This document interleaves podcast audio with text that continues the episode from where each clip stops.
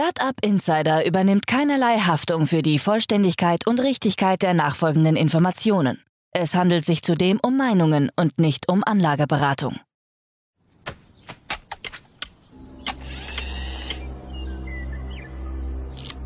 To infinity and beyond!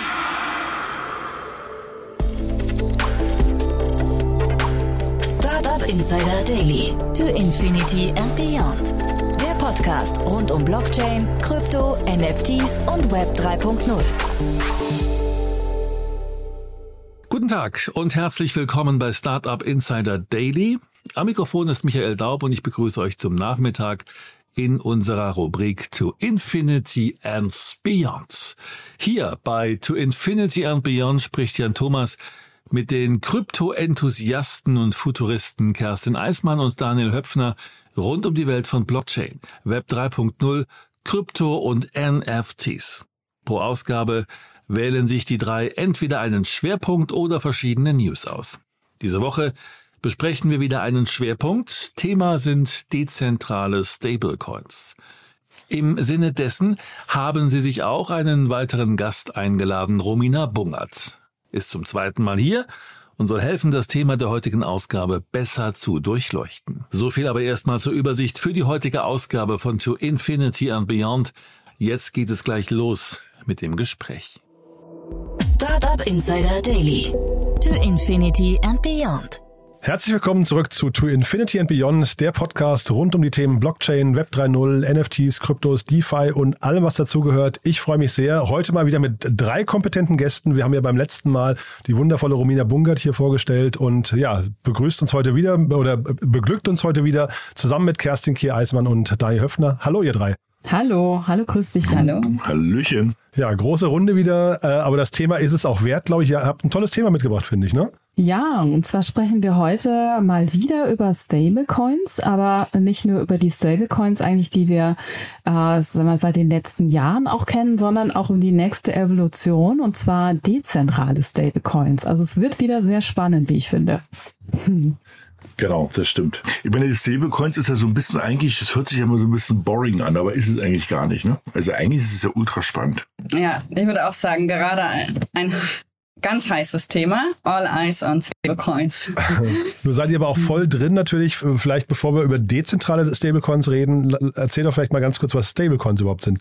Ja, also Stablecoins sind eigentlich zu den, sagen wir mal, allseits bekannten Kryptowährungen, na, wie Ethereum und Bitcoins, wortwörtlich, wortwörtlich wirklich stabile Coins oder auch sogenannte gekoppelte Kryptowährungen. Was meine ich mit gekoppelt? Gekoppelt, weil sie im Grunde genommen immer an einen Vermögen Vermögenswerk gebunden sind und dadurch abgesichert werden.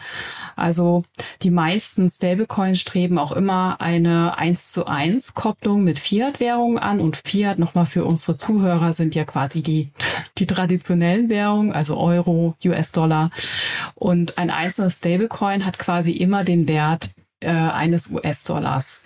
Ähm, er ist, und das finde ich eigentlich auch so charmant, er ist quasi so fungiert wie ein Bindeglied, also zwischen der digitalen Kryptowelt, in der jetzt sagen wir Daniel, Romina und ich uns sehr häufig auf, äh, aufhalten und der, der analogen Welt, dass du hier eigentlich immer, wenn du äh, aufgrund der Volatilität von Ethereum oder Bitcoin nicht ständig dieser Volatilität ausgesetzt werden möchtest, kannst du eben deine Kryptowährung auch kurzfristig in Stablecoin parken und hast die sozusagen hier eigentlich nicht diese, wie schon gesagt, eigentlich diese, diese immense Volatilität. Genau, vielleicht ähm, möchte ich hier, hier auch noch mal was ergänzen dazu. Ähm, Romina, unsere Fintech-Expertin in der Runde. Ja, ich glaube, was vielleicht zum Thema Stablecoin noch wichtig ist, so, so zu betrachten ähm, und, und was ich auch immer wieder in Gesprächen merke, dass nicht jeder so die Unterschiede zwischen den äh, gängigen Stablecoins kennt und je nach Anwendungsfall sollte man da die vielleicht ein bisschen genauer analysieren, denn es gibt ein sogenanntes Stablecoin-Trilemma und zwar ähm, das Ziel der PEG-Stabilität, also dieser, dass diese Kopplung ähm, von eins zu eins in die Fiat-Währung immer bei eins zu eins bleibt. Dann, äh, dass dieses Stablecoin-Setup äh, möglichst kapitaleffizient sein sollte und gleichzeitig mhm. auch ein hohes Maß der Dezentralisierung gewährleistet. Denn in dezentralen ähm, Zusammenhang und in der Kryptoökonomie ist natürlich ähm, ja, Dezentralisierung das höchste Gut, was ge gewahrt werden muss, damit all diese spieltheoretischen Annahmen auch wirklich ähm, aufgehen. So, das vielleicht nochmal von der ideologischen Seite. Und wenn wir über dieses Trilemma sprechen, ähm, jetzt zum Beispiel zwischen der PEC-Stabilität oder Kapitaleffizienz, ähm, dann hätten wir hier eigentlich das Problem, dass mh, oder würden wir vor allem ähm, zentralisierte Coins sehen, wo wir eigentlich immer nur einen, einen echten Euro bei der Bank hinterlegen müssten, um dann eben ein Stablecoin auf der Blockchain zu minden. Die sind dann aber höchst zentralisiert ähm, und haben auch eine relativ hohe Angriffsfläche, zum Beispiel von Regulatoren.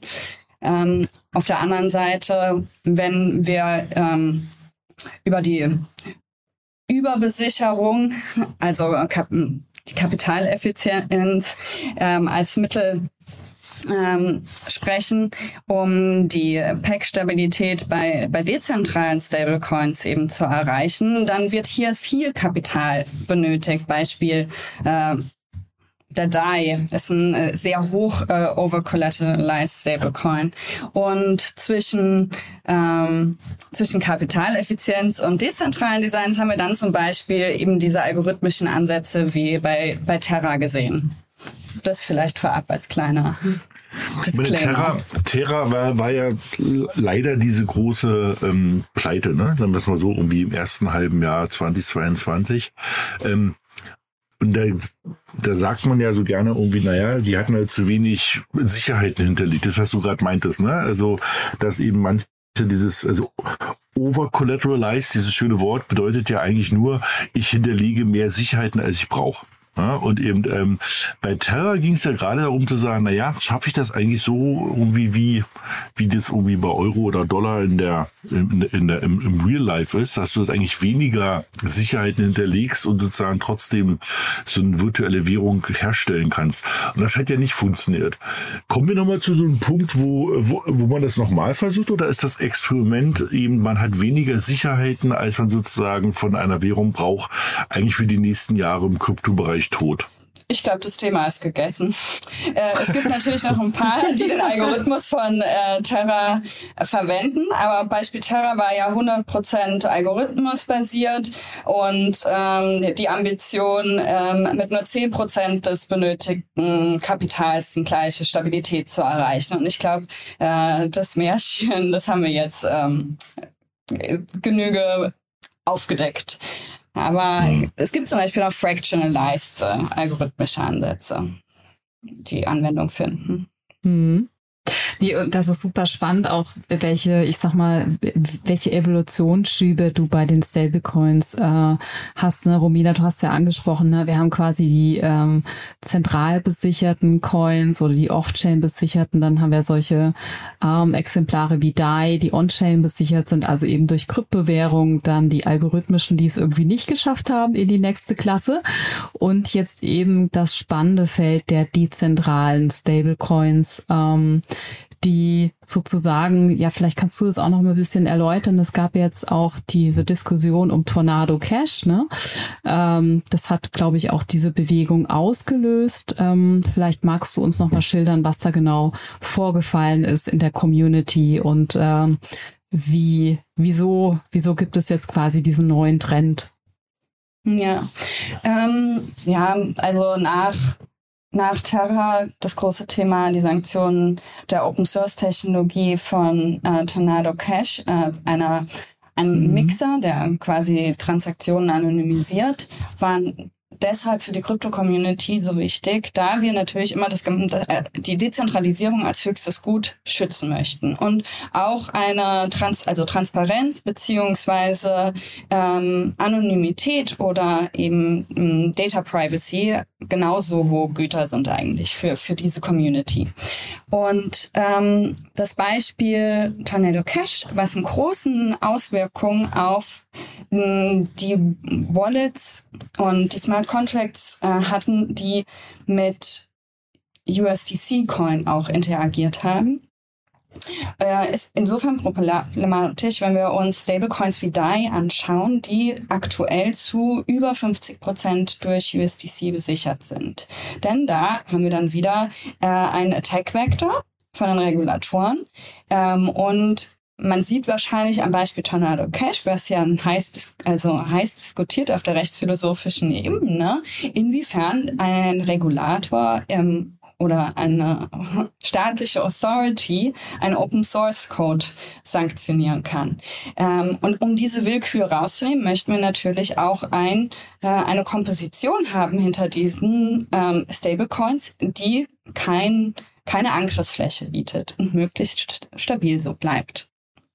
Also das heißt, wenn ich jetzt quasi im Rahmen von Tornado Cash irgendwie aufgefallen bin mit meiner mit meiner, mit meiner Ethereum-Adresse und ich auch USDC gehalten habe, was ist dann passiert? Dann wurden meine USD von, von Circle geblockt oder irgendwie so in die Richtung, ne? Ja, genau, die können dann nicht mehr abgezogen werden. Beziehungsweise die können überhaupt äh, mit diesen, mit diesen Smart Contracts oder diesen Wallets kannst du eigentlich nicht mehr interagieren, weil sie sanktioniert sind. Also sind auch die Assets quasi ja. eingefroren. Also ist schon krass, ne, wenn man sich das auf der Zunge zergehen lässt. Also das heißt, ich, ich, ich schicke dir irgendwie für 50 Dollar also ich sag mal, vergiftete Coins auf deine Metamask-Adresse und alles, was da drin ist, ist danach nicht mehr brauchbar. Das ist schon ja, hart. Genau.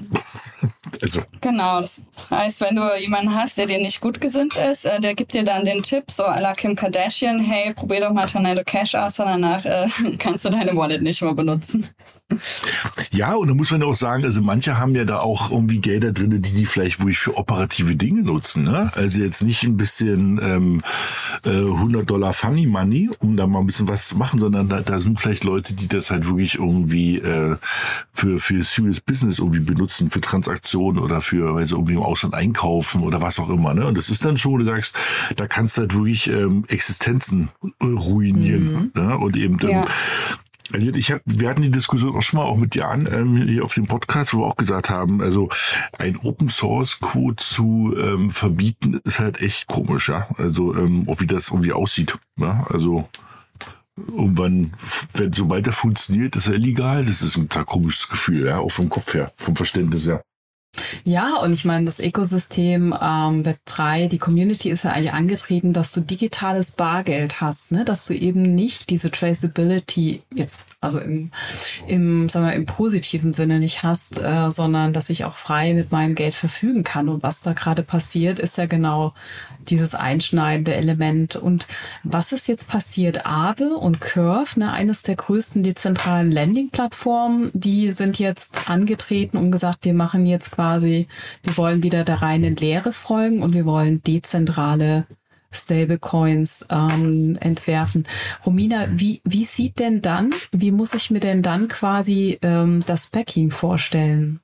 Ja, also ich äh, über den Curve Stablecoin habe ich noch gar nicht so genau ähm, Details gesehen, aber Aave zum Beispiel ähm, hat ein ganz interessantes äh, Setup geplant. Und zwar äh, geht es hier um eine Mischung von verschiedenen äh, Besicherungsansätzen. Äh, und zwar ist es einmal zum Teil durch äh, das Aave-Protokoll, ähm, aber eben auch äh, durch Reworld Assets, also solche Assets, wie wir mhm. bei Centrifuge finanzieren.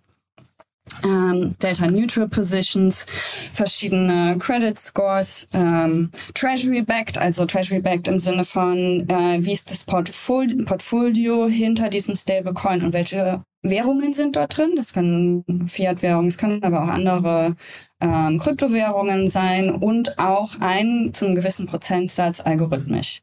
Das heißt, wir haben eine Mischung zwischen einem ähm, collateralized und uncollateralized Algorithmic. Also eigentlich so sieht schon mal sehr robust aus.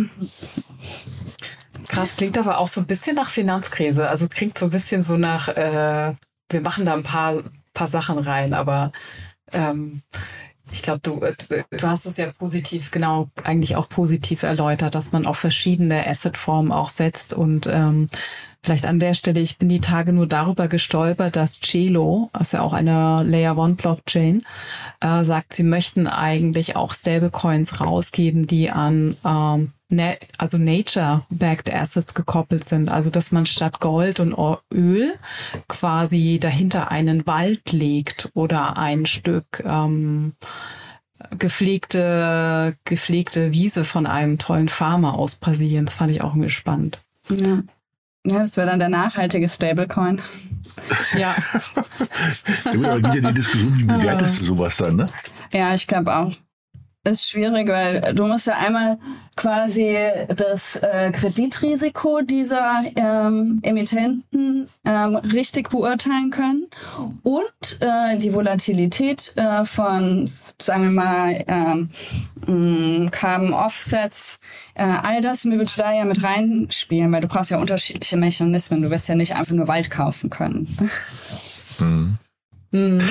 Ich will aber noch mal kurz einen Schritt zu, irgendwie zurückgehen. Also wenn diese, diese Stablecoins, äh, wir haben immer wieder davon gesprochen, dass die eben verbunden sind, also oder eins zu eins ge, ge, sind zusammen, also packt, wie man so schön nennt, irgendwie mit den US-Dollar.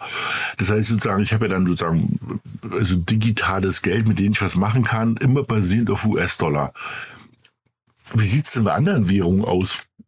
Also ähm, haben wir denn irgendwie auch schon einen digitalen Euro? Also ich habe es irgendwie mal gelesen, dass, was, dass da was kommt, aber das ist ja alles noch nicht relevant. Also und beziehungsweise muss man auch fragen, brauchen wir das eigentlich? Oder haben wir uns jetzt eh irgendwie daran gewöhnt, dass eben äh, die Kryptowelt ja also irgendwo so stark US-Dollar getrieben ist. Was denkt ihr? Brauchen wir sowas in, Euro, in Euro nochmal oder ähm, ist es okay, wenn wir auf US-Dollar bleiben?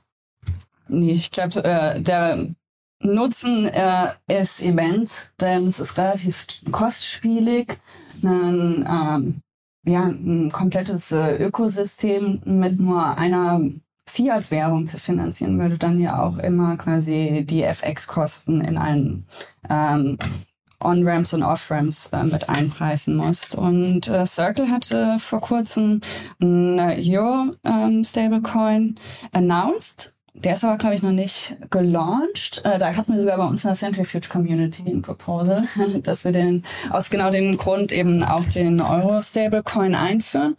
Ich glaube, es äh, wird vor allem auch für die Adoption von ähm, institutionellen Playern und TradFi's eine große Rolle spielen, ob man einen ähm, Euro-Stablecoin und vor allem auch einen, der compliant ist, ähm, sehen wird. Ja. Und also so, so sehr ich äh, Dezentralisierungsmaxi bin, möchte ich das nicht leugnen, dass wir beides brauchen. Weil wir brauchen alle unterschiedlichen Akteure auf der Blockchain und nicht nur die Crypto-Natives. Mhm. Ja, und ich würde politisch inkorrekt mal wieder einwerfen, dass es ja auch ganz gut ist, wenn du vielleicht neben dem Hegemon äh, US-Dollar, der für viele Länder manchmal ja auch zu stark ist als Währung, auch Alternativen hast. Ähm, also den Euro oder wo du auch sagst, die haben die, hast du zumindest vielleicht einen anderen Einfluss auf die, auf die Geldmarktpolitik, wie wir es jetzt auch sehen mit der Inflation. Deswegen wäre ich jetzt hier gefühlt eigentlich auch für mehr Diversität als nur einen Player zu haben. Ja. Also ich sehe es genauso, aber das bedeutet ja eigentlich, das müsste doch ganz Europa, ähm, also inklusive großen Banken und großen Firmen, das total unterstützen, oder? Ich meine, das ist doch eigentlich im, Interesse von uns allen. Also du hast ja gerade gesagt, ne, also Trade Finance, das heißt sozusagen, wenn ich eben, ähm, also man nennt es in der alten Welt sozusagen irgendwie also ein Warenkredit zum Beispiel, ja, oder man hat sozusagen irgendwie ähm, ein Trade, also einer äh, will ich sozusagen einmal finanzieren, weil ich sozusagen die, die Liquidität nicht habe. Bisher gehe ich halt zur Bank und es kostet mich wirklich also teilweise mit zweistellige Zinsen, also zweistellige Prozentsatz an Zinsen. Und das ist, glaube ich, auf solchen Plattformen wie eure deutlich preiswerter. Aber ich will natürlich jetzt dieses Wechselkursrisiko nicht dabei haben. Also es macht ja total Sinn, sozusagen für Europa, ähm, da wirklich irgendwie gemeinsam ranzugehen, zu sagen, ey, lass uns jetzt irgendwie ein, zwei von diesen Euro-basierten Stablecoins sozusagen so unterstützen, dass da viel Geld in diese Protokolle fließt, also sozusagen so als Sicherheit hinterlegt wird. Aber mein Gefühl ist, wir kommen da wieder mal nicht von Fleck, ja. Also man guckt da immer hin und, äh, und sagt, ja, man müsste und könnte und es wäre schon schön. Aber so richtig, dass da so richtig Schwung hinterkommt. Und mein Gefühl ist ja eher, auch wenn das natürlich gerne alles heißt, es ist total dezentral in Amerika, um die verschiedensten Stablecoins, die mit den US-Dollar verbunden sind, sind auch alle da unabhängig. Mein Gefühl ist aber schon, dass das auch sehr im Sinne des amerikanischen Staates ist. Ne? Also dass da irgendwie mehrere Dutzend, ich weiß nicht, ob schon 100 Milliarden US-Dollar sind, die in, in solchen Stablecoins sozusagen eingefroren sind. Das ist ja auch total super für den amerikanischen Staat, weil du sozusagen ja auch ähm, dort eine gewisse Sicherheit hinterlegst und dich wieder mal irgendwie positionierst als das einzig wahre, die einzig wahre Währung in dem Bereich. Ne? Also irgendwie kann man nur den Aufruf rausbringen, ja? irgendwie baut europäische oder EU-basierte Stablecoins, ja. Ja, also ich glaube 2023, da wollte die EU-Kommission einen erstmal einen Gesetzentwurf zur Einführung des digitalen Euros vorlegen. Dann baut man erstmal einen Prototyp, der dann wahrscheinlich aber erst 2025, okay, sagen wir eher 2027 2050. auf den Markt kommen. 2050, danke Romina, genau. Also äh, bis dahin hat wahrscheinlich, haben dann wahrscheinlich auch so hier zentral ähm, zentral äh, gemanagten Länder wie China, äh, die sind wahrscheinlich dann schon dreimal äh, vorgelaufen haben da irgendwas gemacht. Ähm, ja. ja. ich würde auch auf die CBDCs hier nicht warten, aber ich glaube, ähm, solche Entscheidungen wie heute im EU-Parlament, wo ähm, dann ähm, zu Mika abgestimmt wird, werden schon auch noch eine Rolle dazu spielen, wie schnell wir uns jetzt in Europa bewegen, wenn wir erstmal eine klare regulatorische Sicherheit haben. Denn hier gibt es ja dann die Unterschiede zu, welche Stablecoins wären als E-Money zu klassifizieren, also lizenzpflichtig, und welche ähm, Asset Reference, wie zum Beispiel, die wurde immer auch auf der ähm, letzten BaFin Tech Konferenz ähm, DAI, also der Stablecoin von MakerDAO noch als positiv ähm, Beispiel ähm, ja, erwähnt. Und vielleicht sehen wir ja auch noch ein bisschen mehr Aktivität in Europa. Aber ja, es ist, ich glaube auch, es ist eine riesige Doppelmoral, dass mhm. wir uns ja eigentlich in der Krypto-Community von den Staaten oder Zentralbanken und deren ähm, Monetary Policies ähm, entkoppeln wollen und gleichzeitig das komplette Währungssystem aber dann an ähm, die United States koppeln. Und das ist jetzt eigentlich auch so eine, also da kommt jetzt auch Bewegung rein, dass man sagt, okay, wir wollen auch nicht nur für also erstens in den Währungskörben nicht, nicht so viel Exposure zum US-Dollar haben. Wir wollen, dass unsere Assets nicht von dem US-Regulator beschlagnahmbar sind. Und wir wollen auch deshalb mehr regulatorische Setups in anderen Jurisdiktionen wie in Europa, in Singapur etc. bieten, um so auch noch ähm, geograf höhere geografische Diversifizierung von institutionellen Playern. Ja und TradFi's ermöglichen zu können. Ja, mega, mega faszinierend. Mega fasziniert, was da gerade passiert. Und ähm, mir fällt immer mal wieder auf, wie wenig darüber auch sozusagen in den, sag ich mal, in den öffentlich-rechtlichen Medien äh, gesprochen wird, über, über das, was so passiert, auch im Bereich Stablecoins, CBDC oder, oder DeFi. Ähm, ohne das jetzt, ohne das jetzt zu sehr werten zu wollen, aber ich, ich fände es super. Also jetzt mal ähm, kleiner, äh, kleiner Appell. Also lieber Markus Lanz, wenn du heute mal hier zuhörst, lade doch mal solche Damen wie Romina in deine Sendung ein, dass man auch mal über die wirklich spannenden Entwicklungen im Fintech mal spricht. Ähm, ja, also dass das halt auch unsere Zuhörer oder die, die uns zuhören, haben ja sozusagen auch meistens schon so ein gewisses Gefühl, äh, dass sich die Welt, Welt gerade weiterdreht, aber äh, eben, dass auch so die Allgemeinbevölkerung schon mitbekommt, dass sich unser Geldsystem vielleicht ein bisschen ändert oder es auch Beweggründe gibt, unser Geldsystem hier und da auch mal in Frage zu stellen. Ja, ich glaube auch, es ist, äh, ist einigen gar nicht bewusst, äh, wie ähm, wie weltverändernd das eigentlich ist, was hier gerade passiert, denn hier entstehen quasi neue Zentralbanken. Ähm, MakerDAO mit DAI und die ähm, die Rolle von Real World Assets auf diesem Balance Sheet ist, ist immens vor letztes Jahr war, glaube ich, ähm, der Anteil der Real World Assets nur bei zwei Prozent, aber alleine dieses Jahr haben sie eine 100 Millionen Lending Facility an die Huntington Valley Bank gegeben, um deren Assets zu refinanzieren. Und diese Woche wurde ähm, beschlossen, 500 Millionen alleine in On-Chain Versionen von ähm, kurzlaufenden US äh, Treasuries zu investieren. Und ich finde, das sind echt Aber, große genau, Zahlen. Das genau, daran sieht man es ja. Ne? Also dann ja. vielleicht sozusagen nochmal, ähm, das war vielleicht auch jetzt ganz schön schnell. Also meine On-Chain bedeutet, dass sozusagen das komplette Vertragswerk, wenn man so will, auf der Blockchain abgebildet ist.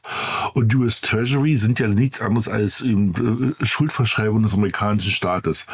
Also das ist schon in Interesse des amerikanischen Staates, wenn natürlich eine halbe Milliarde relativ schnell dort einfach mal ähm, sozusagen irgendwie als Darlehen ausgegeben werden können. Ne? Das ist schon, und deshalb glaube ich, also da, da muss man als Europa ähm, ähm, also echt jetzt bald, bald irgendwie mal agieren. Und ich sehe ähnlich, also wie Kide so schön gesagt hat, also ich glaube, man unterschätzt total gerade, was da gerade ich sag mal, gebaut wird. Wir sagen es ja immer wieder gerade, irgendwie, es ist zwar irgendwie ein Bärenmarkt, aber es ist eine typische Bilderzeit. Also man baut gerade irgendwelche Sachen. Und wenn eben in ein, zwei, drei Jahren sozusagen auch wieder ähm, der, das Wetter schöner wird und eben ähm, kann man so ein bisschen die Ernte einfahren. Und dann werden, glaube ich, viele Leute ganz schön gucken, was, was da für riesige, ähm, also wirklich für riesengroße Firmen entstanden sind und ähm, wieder mal sozusagen mit dem Fokus auf das amerikanische Geldsystem. Und ähm, das ist ist dann so ein bisschen äh, eigentlich irgendwie verpasste Chance, ja, weil auch das hatten wir ja schon ein paar Mal hier im Podcast, viele dieser Firmen sitzen dann doch ja irgendwie mit ihren Developern in Berlin. Ne? Es ist ja nicht so, dass wir sagen, oh Gott, wir haben ja keine Ressourcen. Wir wissen überhaupt nicht, wie wir es machen sollten. Ne? Also wir haben ja schon das Glück, dass sozusagen Berlin so eine gewisse Magnetwirkung hat auf so eine Leute. Ähm, ich glaube, man muss es nur richtig kanalisieren und auch mit entsprechendem Risikokapital halt ausstatten, so eine, so eine Firma. Ne? Ja, das wäre schön. Noch mehr. Ja. Also okay. Hm? Ja. nee, aber war doch ein schöner Appell zum Schluss. Ich muss sagen, das war jetzt für mich die entspannteste Folge von allen. Ja, war großartig, euch zuzuhören. Hat mir großen Spaß gemacht. Ähm, Romina, vielleicht nochmal zum Abschluss, weil jetzt äh, warst du plötzlich dabei. Wir haben dich am Anfang gar nicht vorgestellt. Du warst, hast ja beim letzten Mal dein Debüt gegeben, aber magst dich trotzdem mal kurz vorstellen. Du bist ja total tief drin, hat man das Gefühl, ne? Ja, genau. Das äh, Thema hat ganz gut zu dem gepasst, womit ich mich auch so im Alltag beschäftige. Ich bin CFO bei Centrifuge Network Foundation. Wir sind die Stiftung, die die Entwicklung des Centrifuge-Protokolls ähm, vorantreibt und unsere mh, Pools äh, die wir bauen, um äh, Projekte in der echten Welt mit Kapital ähm, auf der Blockchain zu matchen, werden zum Beispiel von Maker zur Besicherung von dem DAI Stablecoin verwendet. Mhm. Sehr spannend. Und wenn ich finde, wenn wir jetzt schon beim Vorstellen sind, haben wir quasi am Anfang jetzt übersprungen, aber äh, Kay, magst du noch ein paar Sätze zu dir sagen? Ja, klar, gerne. Äh, Kay, Kerstin Eismann. Ähm, ich bin eigentlich sozusagen den ganzen Kryptothemen seit 2011 ein bisschen verschrieben durch meine erste Phase Faszination für Bitcoin, eben auch nach der Finanzkrise ausgelöst. Und äh, ja, bin aktuell bei HV Capital als Venture-Partnerin unterwegs, um für uns hier auch so ein bisschen diesen ganzen Web3-Space eigentlich ent zu entdecken und mit aufzubauen. Genau. Daniel, wenn wir schon dabei sind, ne? genau. Und ähm, ich habe vor äh, sieben Jahren ähm, ein VC gegründet, B10, und wir investieren in frühphasige ähm, Tech-Startups und auch immer stärker in den ganzen Bereich Web 3.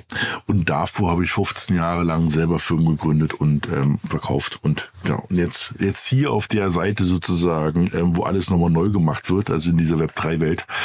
Und ja, ich freue mich sozusagen mit solch äh, kompetenten Damen mich unterhalten zu dürfen und immer wieder was zu lernen. Und man hört so ein bisschen raus an der Mission, Daniel und äh, Kay, bei euch dürfen sich frühphasige Startups melden mit tollen Ideen, ja? Genau. Ja, also frühphasige Startups, ähm, immer, genau, immer her damit, genau. Und man findet uns, ähm, also mich, aber Key auch, ähm, eigentlich auf den einschlägigen Medien, ne? Also ähm, LinkedIn jederzeit ähm, ist fast das Beste, ein bisschen Twitter, aber LinkedIn ist, glaube ich, fast der beste Weg, uns einfach anzuschreiben oder mich mhm. anzuschreiben. Und Romina, mit wem möchtest du gerne ins Gespräch kommen? Äh, ja, für mich ist äh, alles, was äh, Wertpapiere im Blockchain-Bereich ähm, angeht, so meine, ähm, meine große Leidenschaft, äh, aber generell auch all diejenigen, die sich dafür interessieren. Ähm, ja, Projekte über die Blockchain finanzieren zu lassen oder eben auf der Blockchain instabile äh, Renditen zu investieren. Dürfte sich gerne Centrifuge genauer anschauen. Super. Dann hat mir das großen Spaß gemacht mit euch. Vielen lieben Dank, dass ihr da wart und so zahlreich erschienen seid. Und äh, dann freue ich mich sehr aufs nächste Mal. Ja, Super. danke dir. Bis zum nächsten Mal. Bis dahin. Tschüss. Ciao. Tschüss. Startup Insider Daily to Infinity and Beyond. Der Expertendialog mit Daniel Höpfner und Kerstin Eismann rund ums Thema Krypto, Blockchain und Web 3.0. Das waren Kerstin Eismann, Daniel Höpfer, Romina Bungert und Jan Thomas in der neuesten Ausgabe von To Infinity and Beyond. Thema der heutigen Sendung war dezentrale Stablecoins. Wir hoffen, ihr konntet heute etwas Neues über die Kryptowelt mitnehmen – und das war's sonst auch für heute mit Startup Insider Daily. Wir hören uns hoffentlich morgen in der nächsten Ausgabe wieder. Am Mikrofon war Michael Daub. Ich verabschiede mich. Habt einen schönen Feierabend. Bis dahin.